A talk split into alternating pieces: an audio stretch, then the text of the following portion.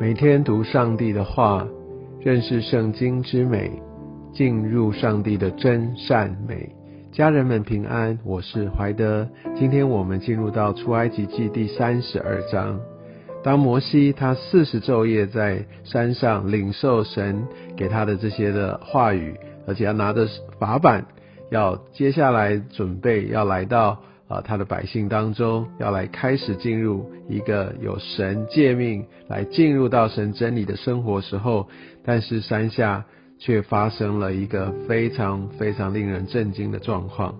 我们可以看到三十二章第一节，百姓见摩西迟延不下山，这个迟延代表说，哇，好像跟他们的预期当中，他已经呃迟到了，他也不知道发生什么事情。但是这就是四十天、四十昼夜。其实这四十昼夜代表是呃一个上帝的一个试验。我相信这个事实在圣经当中出现非常非常的多次哦。当然包含呃主耶稣他也四十昼夜呃的一个进食，后来也经历到从魔鬼而来的这样的一个试探。但我们可以看到百姓他们只是。一阵子没有见到摩西，他们怎么样？他们就聚集到亚伦那里。那因为亚伦他就成为一个代理的领袖，他就把他们的一些的诉求告诉亚伦，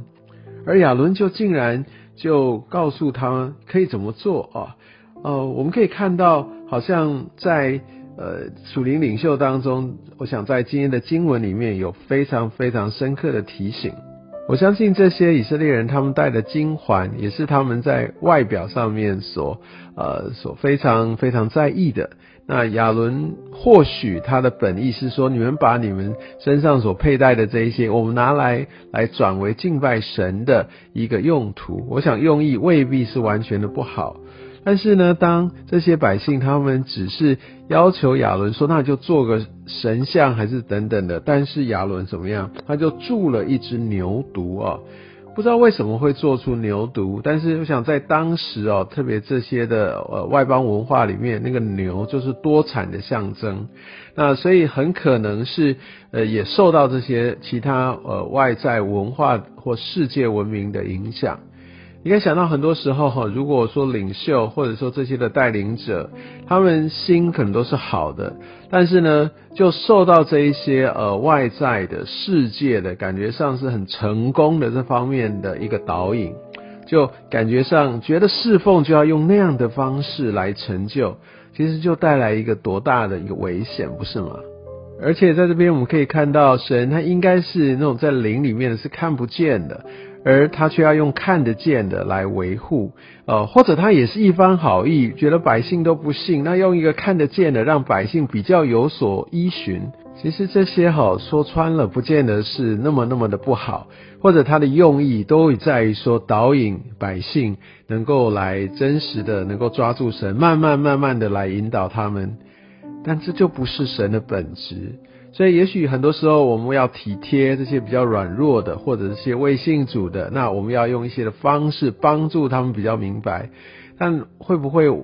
我们的一番好意反而越来越偏离神？或者当他们可以接受的时候，如果我们又没有把它导引回来，他们就把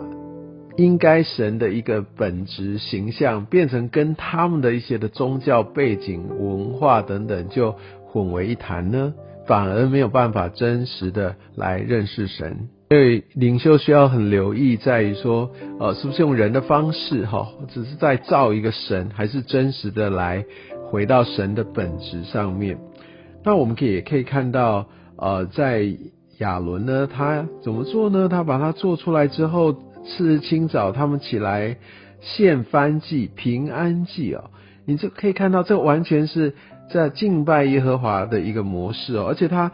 把这个牛犊呃铸出来，就说这是带领你们出埃及地的这样的一个神呢。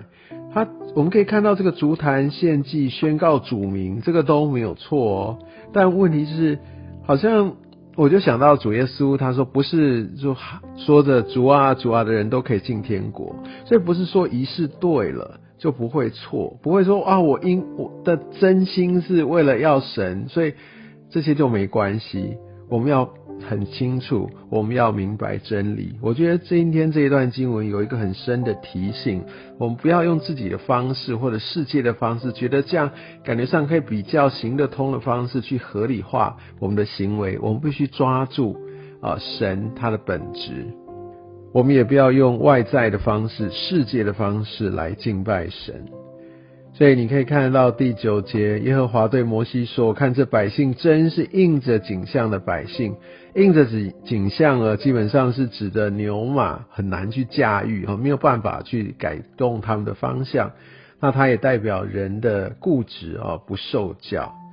嗯，你可以看到他们一开始，我想神就说：我把它灭了，好，我用摩西的后裔来成为大国好了。但是摩西就有一些跟神的一个诉求啊。”那十四节我们可以看到耶和华后悔，